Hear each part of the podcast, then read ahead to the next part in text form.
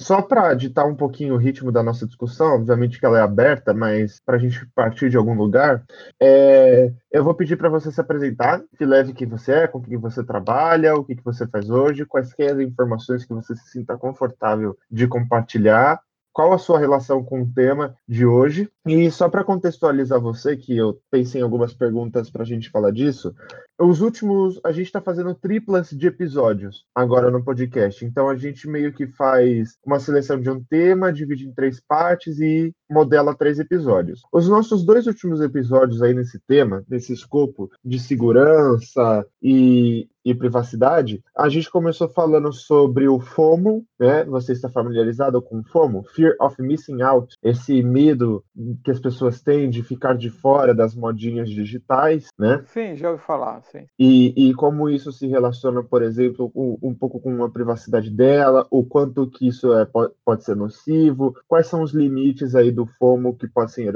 que podem ser aceitáveis ou não. E a gente discutiu um pouco sobre isso no nosso primeiro episódio dessa tripla. O nosso segundo episódio foi sobre a LGPD, então o Rafa trouxe, ele leu, trouxe o conteúdo da LGPD pra gente e a gente começou a discutir em cima ideias, os limites dela, se isso funciona, se isso pode realmente funcionar ou não. E agora o terceiro episódio com você que a gente quer dedicar à privacidade, porque essa foi um, esse foi um tópico que apareceu muito nos outros episódios, tanto do FOMO, com a questão da privacidade das pessoas cederem a privacidade delas em prol de fazer parte de uma modinha, quanto a LGPD sendo um dos mecanismos de proteção dos dados das pessoas, dado o teor ali do que é sensível, do que é. Eu esqueci o nome. Como é que é, Rafa?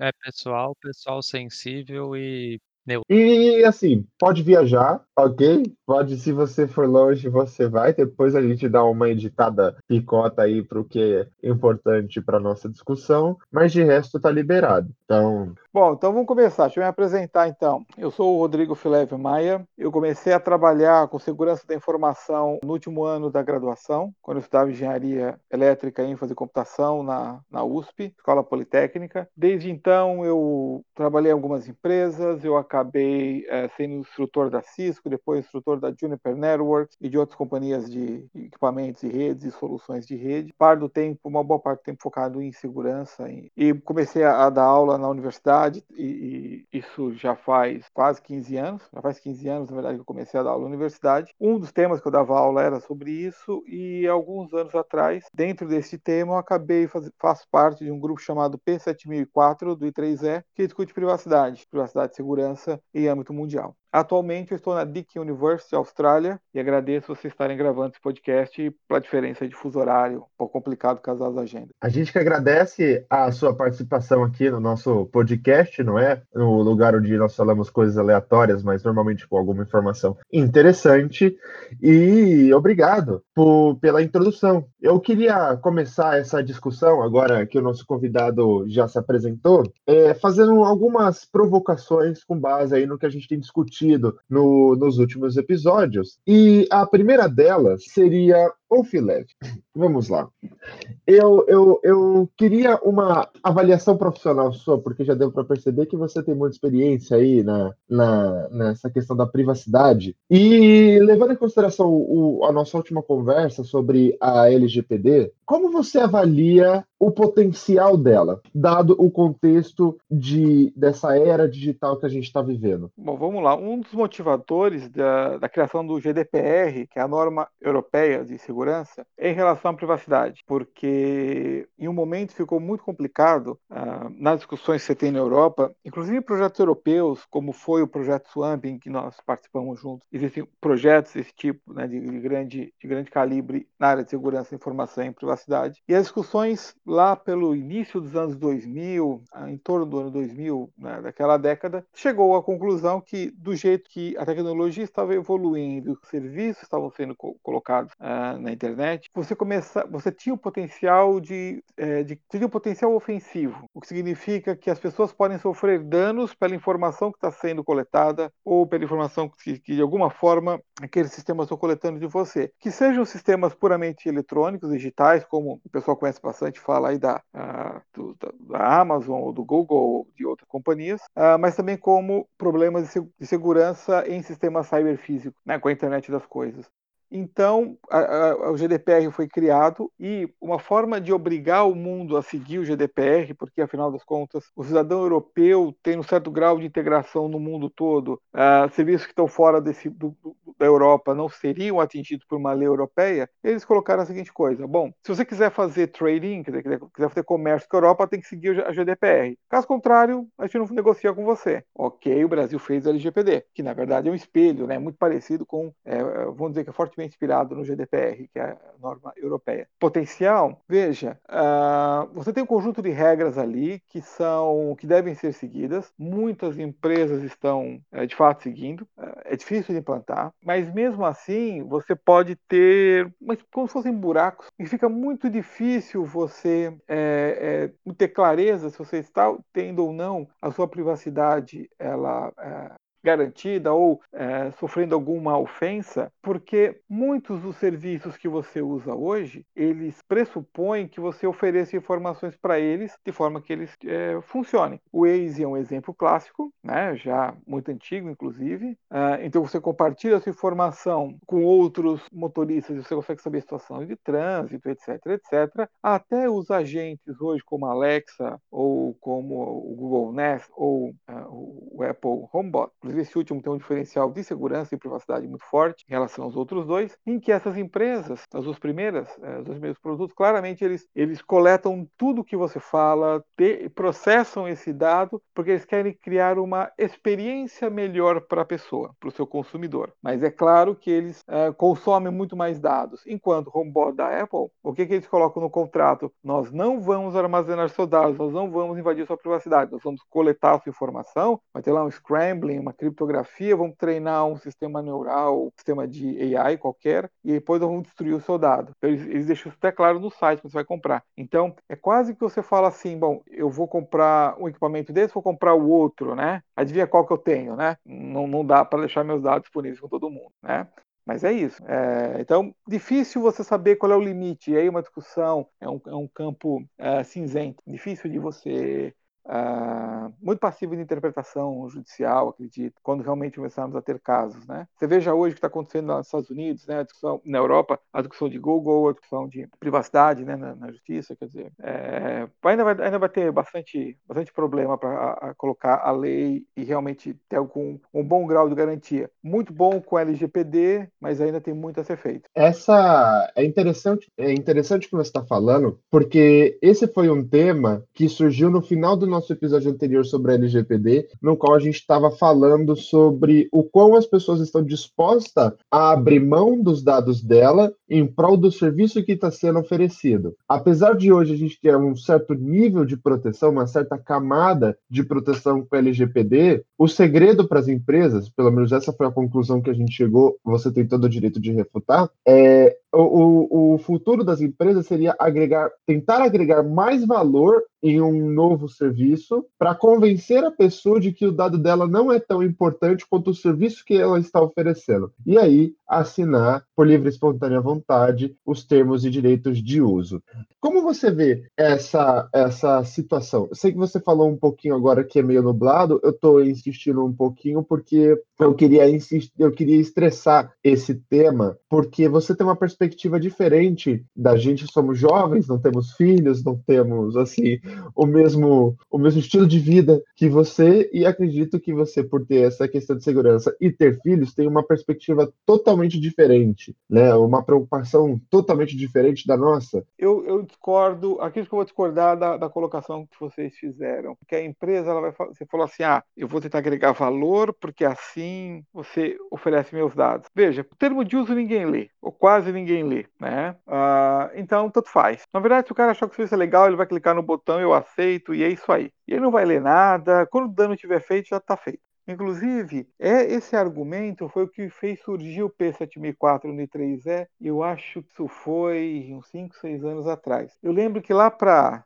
2010, 2009, eu não lembro direito, né? Também tô ficando velho, já não lembro mais das coisas. Mas foi nessa época, mais ou menos, que surgiu aquela frase que hoje está na moda. Eu vejo muita gente falando: ah, se você não está pagando o serviço, o pagamento é você, o produto é você. Mas isso é velho, isso tem mais de 10 anos, ou por aí, perto de 10 anos. E um dos motivos que o P7004 ele, ele surgiu, uh, vou contar aqui uma história rapidinha um case, tá? Ah, nos Estados Unidos, muitas escolas elas coletam os dados do, dos alunos, novamente para prestar um serviço de maior valor agregado, cuidar melhor da saúde do seu filho quando ele está na escola, porque a escola é o lugar que ele passa uma boa parte do dia, e é isso que era o mote. E eu acredito que tinha muita escola que genuinamente acreditava nisso e começou a usar sistemas de informação em que você coloca o desempenho diário do, do aluno, o que ele comeu, se ele brigou, se ele ficou doente, se ele veio, se ele não veio, qual é o motivo que ele não veio e assim vai. Que no final das contas, você tinha então um grande profile do sujeito durante a infância dele, ou a juventude dele, o início da juventude, né, na, na escola. Então, isso, em princípio, você poderia ter dados desde o do, do jardim da infância até o final da high school, pegando ali 15 anos da vida do cara, alguma coisa por aí. Se eu coletar um monte de dados do sujeito, eu, eu consigo, a escola pode tentar uh, detectar que o rapaz pode ter uma depressão, o aluno pode ter uma depressão, que é muito comum, ou ter casos de obesidade que é muito comum entre crianças, né, assustadoramente comum entre as crianças, isso no mundo todo, né? O Brasil, os Estados Unidos não é, não é exceção, né? Tem lá, né? Uma série de informações sobre a criança. O que começou a acontecer, um risco que apareceu é as empresas que, ou que forneciam o software, até mesmo algumas escolas, decidiram vender essa informação. Aí você fala, mas qual é o problema disso? Tem informações da escola da criança, né? sobre sua vida na escola. Vamos pensar a seguinte coisa: você, durante sua vida escolar, você é um cara que sempre ficou comendo lá batatinha, salgadinha, de vez em quando faltava, passou mal de vez em quando na escola e você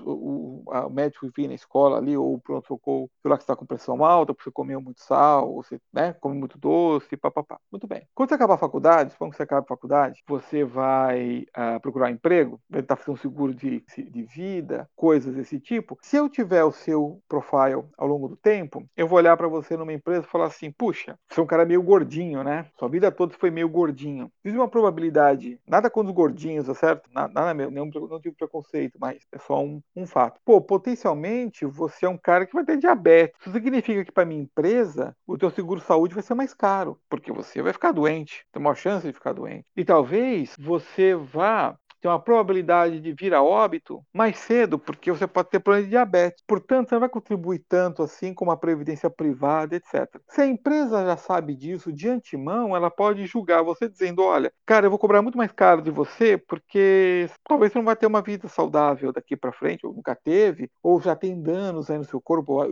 o, estímulo que, haja danos na sua saúde, eu vou te cobrar muito mais caro o seguro, ou eu não vou querer te empregar porque vai custar caro, vai faltar na empresa, né? Você vai ter o. Aqui você tem o sick day, né? Que é um, day, um dia que você tem direito a não ir trabalhar, mas mesmo assim você é remunerado. Ah, então é descontado. Ah, são poucos dias no ano, anyway, mas você tem. Ah, isso começa a ficar caro. É uma grande corporação que você fizer essa conta. Então, no final das contas, qual é a conclusão que você chega? Por que, que eu vou te contratar? Não vou te contratar. Se você é um cara que vai me dar dor de cabeça. Quer dizer, por uma questão de privacidade, na sua infância, você pode condenar a pessoa por causa da vida. No limite, no limite, você fala assim: olha, você nem vai para faculdade, porque eu não vou te oferecer crédito estudantil, porque você vai demorar 30 anos para pagar, só que você vai, ter vai ficar doente, você não vai pagar, e aí você morre, a dívida, a dívida, a dívida caduca, então não vou ter um retorno de investimento como instituição financeira. Então é o seguinte, cara, eu já não, deixo, não precisa, você não precisa estudar, você não precisa trabalhar, porque você vai ser um cara. Uh, posso, posso condenar a pessoa? Como é que fica isso? Então o grupo P7004 surgiu para uh, ah, elaborar regras e, e, e diretrizes para que esse tipo de situação seja mitigado ou não exista no futuro.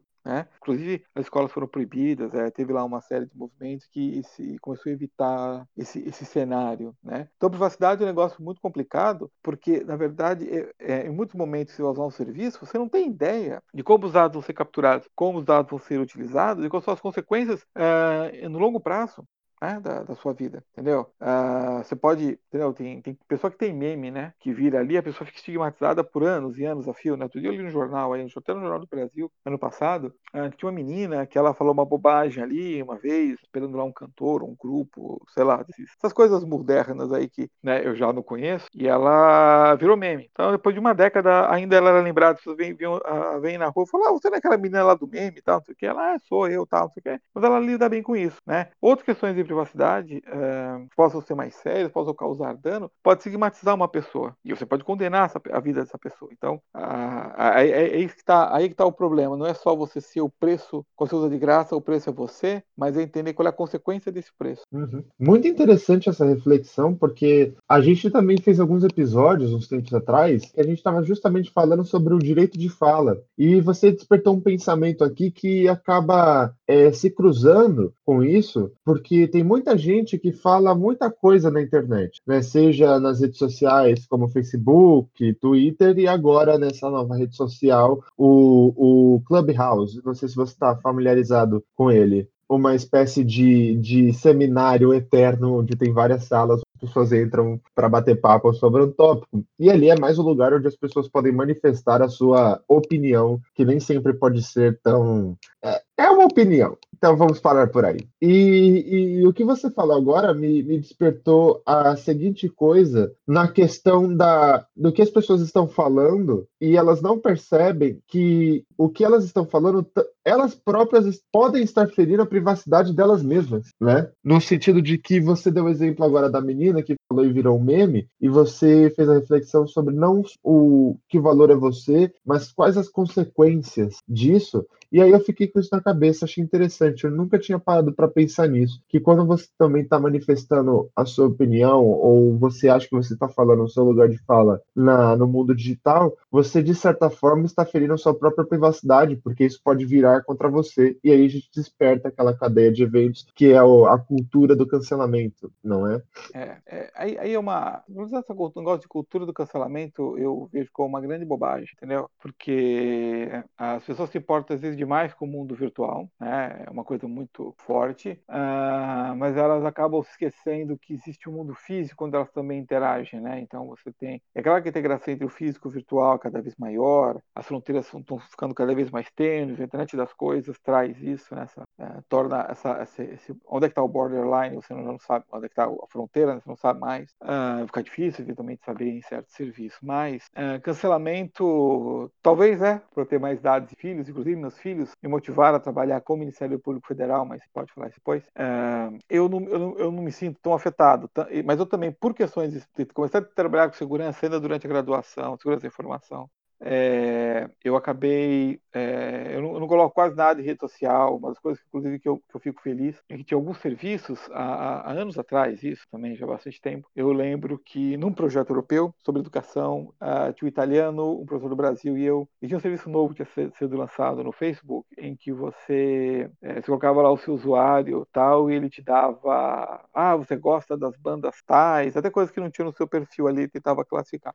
Eu lembro que o, o italiano olhou falou, puxa, olha, perfil bate bem com o meu. O pessoal do Brasil falou, olha só, o software gerou uma boa resposta. Chegou na minha vez, o software não gerou nenhuma resposta. Você ah, não, não tem o dado suficiente, cara. Diz assim, nossa, mas por que não? Eu falei assim, graças a Deus, estou sinal que mesmo. É, e mesmo assim, encontro coisas a meu respeito que é, eu nem lembrava. Olha assim, nossa, ele sabe disso, uau, né? Até foto quando eu estava mais gordinho, né, inclusive, aparece lá, né? Aqui eu acabei é, estando mais, um pouco mais em forma, né? Mas, em princípio, quando você fala alguma coisa, não, é não, é, não é uma quebra de privacidade, é porque você está revelando. Então, se você revelou, inclusive já tem uma discussão, quem quiser olhar, existe um conceito chamado janela de Johari. É um conceito que não tem a ver com privacidade, mas a gente começou a adaptar para privacidade só anos atrás. Um grupo lá da USP chamado CS, Centro de Estudo Sociedade e Tecnologia. Ah, um pessoal muito bom, muito bom. Ah, faz parte do CS desde o começo, né, como colaborador. Ah, lá tem discussões riquíssimas sobre, inclusive sobre este assunto. Eles fazem seminários ali de vez em quando, tal. Na hora da pandemia, também eu vim para a Austrália antes da pandemia, quer dizer,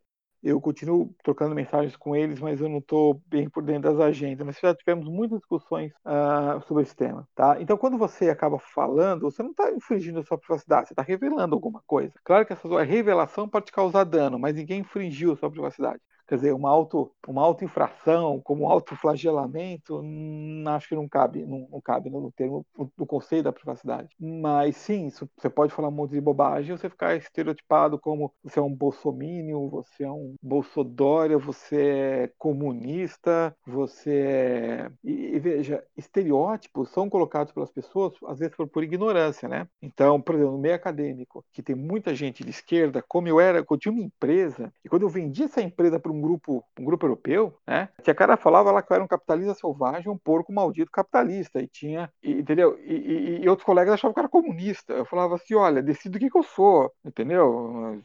Ou pelo menos era, se eu falar mal, gera uma opinião única, pelo menos, que fica menos confuso para mim, né? Mas, entende? Isso são estereótipos que as pessoas, é, pechas que te colocam, uh, porque as pessoas têm os seus próprios preconceitos. Né? E, mas isso são informações públicas, informações relevantes, ou, ou, que as pessoas descobrem, ou que você botou lá no LinkedIn, que é uma rede social, ou porque você colocou, né, que você mudou lá de, a empresa mudou de status, porque você mudou de país, ou, né? Uh, por exemplo, né, quando eu, eu, eu, eu, saí da, da universidade no Brasil, né, e vim para cá, né, uh, um monte de gente me perguntou por que, que eu fui demitido. Eu falei, não fui demitido, eu fui convidado para vir para a Austrália, né?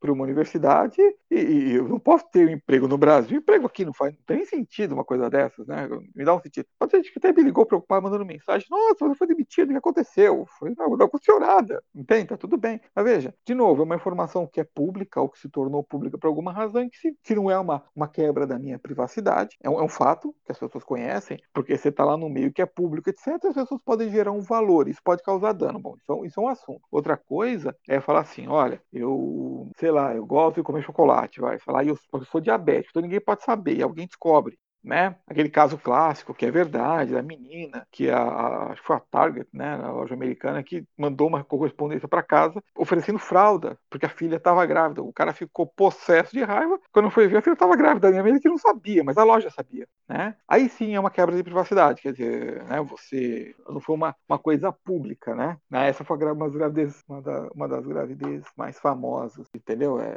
então, veja, em algum momento você tem que abrir mão um pouco da sua privacidade, porque você quer usar usar serviços, serviços que sejam inteligentes. Se a coisa é inteligente, ou pretende ser inteligente, é que o mundo serviço não é inteligente nada, né? Mas se, pretende ser inteligente, precisa coletar dados para treinar uh, né, os sistemas inteligentes, seja lá o que for, para te oferecer aquele serviço. Então, um pouco você vai abrir mão. O problema é o quanto você vai abrir mão disso, entendeu? O quanto isso pode te causar problemas, entende? E essa discussão hoje, ela inclusive está entrando na, na, na, na, discussão de moedas digitais, né? né? Quando eu então se pega lá um caso mais extremo, mas quando o Facebook disse que ia ter uma moeda virtual, né, a cryptocurrency, acho que era Libra o nome, né, que eles, deram, né, isso gerou um, uma, um, uma reação muito forte da comunidade de segurança de muitas outras comunidades. Por quê? Porque é uma rede social que sabe um monte de coisa sobre você que vai começar a controlar o seu dinheiro, do que você gasta, do que você não gasta, né? Quer dizer, você está dando, tá dando um poder para uma única empresa uh, incrível. Então, supomos que a empresa, você está dando dois exemplos para vocês verem como a coisa pode ser muito complicada. Ah, supomos que eu esteja executando alguma transação ilícita, esteja usando a cryptocurrency para receber dinheiro ou uh, transacionar. Se a empresa descobre, ela pode. Tem obrigação legal de me denunciar, ok, isso é uma questão. A segunda questão, ela fala assim: olha, eu decido bloquear os, as suas criptomoedas. Quer dizer, de repente, eu tenho uma, uma empresa que ela bloqueia o meu dinheiro, seja virtual ou não, bloqueia meu dinheiro. Pô, isso é, um, isso é um problema. Né? Tem ali a questão de. Aí gera debates acalorados. Não, mas o cara é um criminoso, não é um criminoso né? Como é que faz? Ah, porque, está porque você pode falar, ah, porque está oferecendo serviço, você descobre uma situação ilícita real. Vamos pegar um outro caso, que é o caso que eu já comentei com vocês, lá nos nossos tempos laboratório, né? Vamos pegar o exemplo. Na, naquela época, né, lá do laboratório, uh, eu tinha meus filhos eram pequenos, né, na verdade tinha uma, minha, meu filho ainda ainda não tinha nascido, estava para nascer. E a minha sogra, ela estava em casa e ela olhou, tá, estava conversando no domingo à tarde, depois do almoço, aquela coisa de reunião de família. E naquela época, uh, eu estava no começo também da minha empresa, a empresa estava rodando, né, começando a rodar e tal. Então eu tinha servidor que ficava em casa, no escritório, né? Então lá, a porta aberta lá do escritório, você conseguia ver lá os servidores e tudo mais, né, rodando lá dentro de casa. E ela, ela olhou ali muito bem essa frase dela, ela falou assim: sabe, filho, quando a minha filha, então, né, minha, minha esposa, ela era pequena, eu queria protegê-la dos perigos do mundo, dos perigos que tinham na rua, etc. Era muito simples. Eu trancava o portão. Ela estava dentro de casa, tudo certo. Ela falou assim: hoje, sua filha, a filha era dois anos, três anos naquela época, Ela falou assim, um dia ela vai usar esses negócios que você usa aí, né, que estão computadores, esse negócio. Ela falou assim, como é que você vai proteger sua filha? Como é que você vai evitar que alguém entre na casa e, e machuque ela? Não adianta você fechar a porta, não adianta você morar no condomínio, né, no prédio, né? Eu olhei pro cara dela e falei, pô, é verdade, isso, isso é um problema. Né? Como é que você protege? Tem um mecanismo, né? E aí que gerou aquela, todas aquelas questões de pedofilia, de trabalhos com o Ministério Público Federal, né? Que eu aprendi demais com, com eles, é uma equipe fantástica que eles têm, né? Pegar esse caso. Então, olha só, tô eu colaborando com o MPF. Uh, a questão lá, uma questões era pedofilia. E eu sou pai de uma menina. A depender das informações que esses sistemas coletam né? Ou tentam induzir que eu, que eu faço, pode aparecer ali, né? Eu, não é isso? Pedofilia, a palavra junto. Eu, pedofilia. Só essas duas palavras. Bom, o que, que isso tem a ver? Você imagina que tem uma loja que tenta reconhecer o consumidor, que é uma das coisas que já existe, né? E, e, e, e vai é, avisar a loja que eu cheguei vai tentar dar uma preferência, né, sobre mim, para talvez guiar lá o vendedor, né? Uh, que até tem uma questão lá do, do celular que eu posso comentar de um teste que foi feito né, numa loja. Uh, uh, aí eu entro na loja de roupa de criança, escrevo lá na tela. Eu, pedófilo, pedofilia. o que, que o cara vai achar que eu sou? Até se explicar, entendeu? Que uma coisa é, não é aquela outra coisa que o cara está pensando, o estrago já está feito, né? Então, então, quer dizer, então você vê, né, que umas, né, duas situações que um cara está trabalhando coisa legal, outro cara está combatendo coisa legal, por uma questão de privacidade, você pode misturar as coisas aí, né? Ou pode tornar um criminoso alguém que não é. Essa é uma reflexão muito interessante e é uma crítica que a gente faz muito aos algoritmos, né? Porque diversos outros episódios, até que a gente falou sobre é, sistemas de recomendação, e a gente está sempre meio que faltando também a nossa conversa no aspecto de como usam as informações, suas diversas informações. A gente está criticando muito, é, perdão, a gente sempre critica muito a forma com que esse dado vai ser processado, porque de certa forma o algoritmo ele é ingênuo, e dependendo do que você usar para treinar ele, ele pode criar um viés. Dependendo do uso que você quer dar para ele, ele pode criar outro viés. Então, assim, as coisas são meio nubladas e a gente sempre tenta chamar atenção para o cuidado que você tem que ter nesse aspecto, né? Porque você não sabe exatamente tudo que estão coletando de você. Você pode saber uns dados a priori, né? Ah, coletam a minha idade, coletam o, a informação do meu feed de uma determinada rede social. Mas que tipo de informação que isso está gerando de você, você não sabe, você não tem ela. E é ali que as coisas começam a ficar nubladas e, do meu ponto de vista, perigosas. Como você falou, ah, você faz parte de um projeto que que está ali pautado na pedofilia, então você está fazendo um serviço para você tentar mitigar essa esse mal, só que um algoritmo que processa ingenuamente essas informações vai colocar você e a palavra pedofilia no mesmo balaio. Como é que difere que tipo de atividade que você está fazendo? Ali, né, uma loja que apenas consome essas informações e para ela uma caixa preta, como isso foi processado. Então é perigoso, muito perigoso. É, na verdade, também é uma coisa importante. É, algoritmo, só pegar no seu pé um pouco, algoritmo não é ou deixa de ser ingênuo. Ele é agnóstico, quer dizer, se colocou lá ali, ele mastiga a informação e te dá um resultado. Mas ok, se o resultado está certo ou errado, uh, o algoritmo não sabe se está certo ou errado, ele dá uma probabilidade. Né? Uh, o que, que, ele vai te dar de resposta é a sua programação. Você vai dizer, eu quero saber A, eu quero saber B, eu quero saber C. Né? O pessoal pensa que, eh, não sei se talvez pessoas pensem que sistemas inteligentes são aqueles que têm é, inteligência e consciência como nós temos. Né?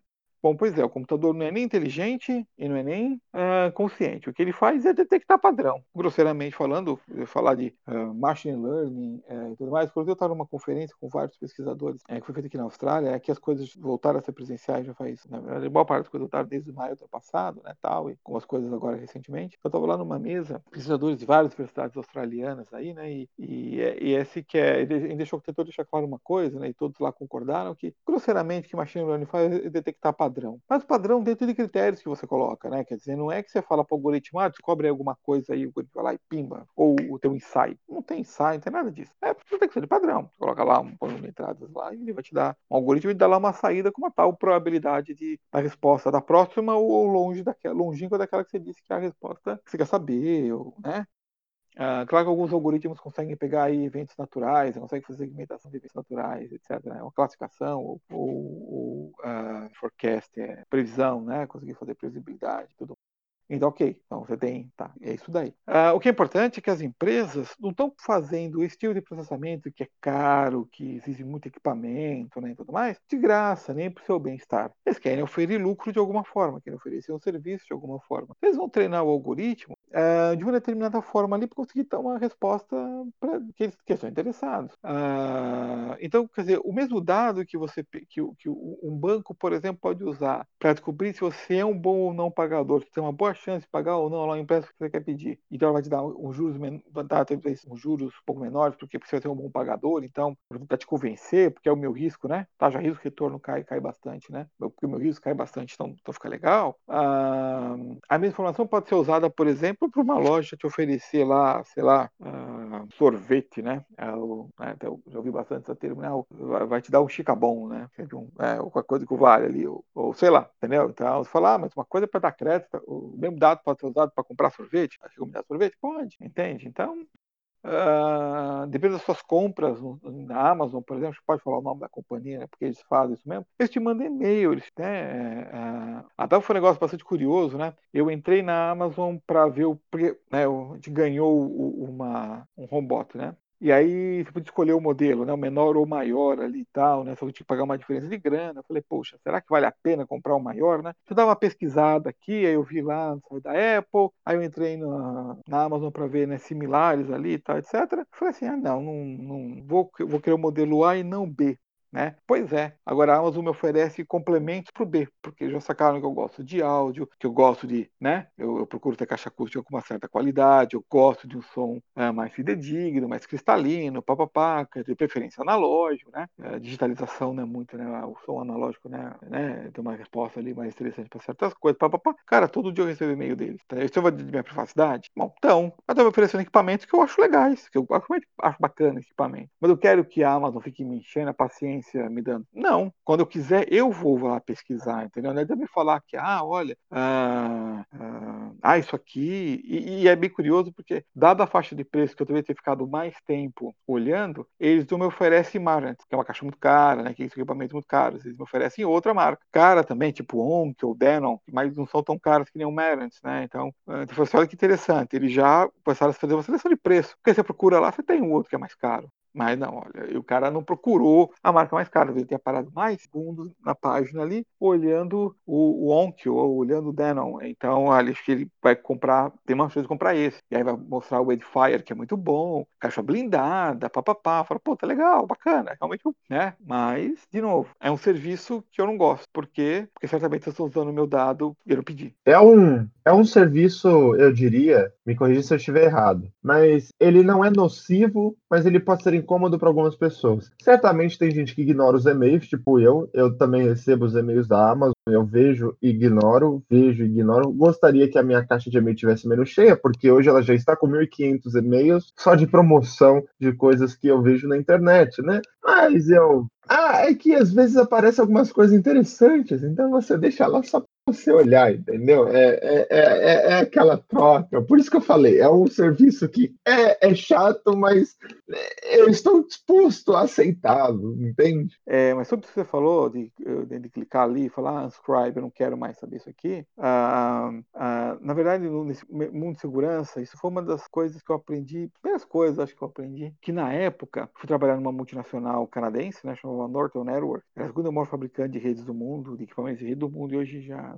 era uma das líderes em telefonia digital. Diziam na época que era maior e mais importante. Eu tenho lá minhas dúvidas em relação a Ericsson, que a Ericsson também era uma empresa muito forte na época. Bom, Aí são né, coisas que não estão fora do escopo, mas eu lembro quando estava lá, um, um, cara me chamou lá, um alemão, e então, tem duas opções aqui no equipamento lá novo, que tinha lá um recente lá, falou, olha, Firewall aqui, ele pode ter duas opções. Ele pode, quando sofrer um ataque, ele contra-atacar, Quer dizer, ele começa a mandar pacotes lá de sede, uma série de coisas que ele podia fazer na época, que hoje ah, já não são ah, né, relevantes, mas na época era, era, era uma coisa que está discutindo bastante, ou o Firewall pode não fazer nada. Às vezes recebe aquele, aquele, aquele, aquele dado, aquele pacote, faz o drop, né, joga fora, e não fala nada pro remetente que está acontecendo. Não vai mandar reset e tudo mais. O que, que, é melhor? Claro que você pensar com um pouco de sangue nos olhos, você fala assim, ah, manda reset, derruba o serviço do cara, não quer, né? Vou para cima do cara, vamos pro cara. Ah, Ah, mas não, melhor estratégia, né? Ele falou assim, não, fica quieto. Porque se o cara não tem resposta, ele não tem dado, ele não tem informação. Ele não sabe se não checou, ele não sabe se tem um falho que pô, ele não sabe nada, né? Compensação, se você mandar um dado para resposta que seja um, um, bloqueio, que seja uh, um reset para derrubar a conexão lá que o cara está te fazendo, ele vai saber que você tá, que você tá, uh, que tem alguma coisa ali que tá, que a mensagem foi recebida, que ele está tendo uma, uma, resposta, tendo um contra, um contra-ataque, algum tipo de resposta, né? Vamos deixar, vamos deixar como resposta. E a dependendo do padrão da resposta, o cara consegue descobrir até que equipamento que está lá na outra ponta.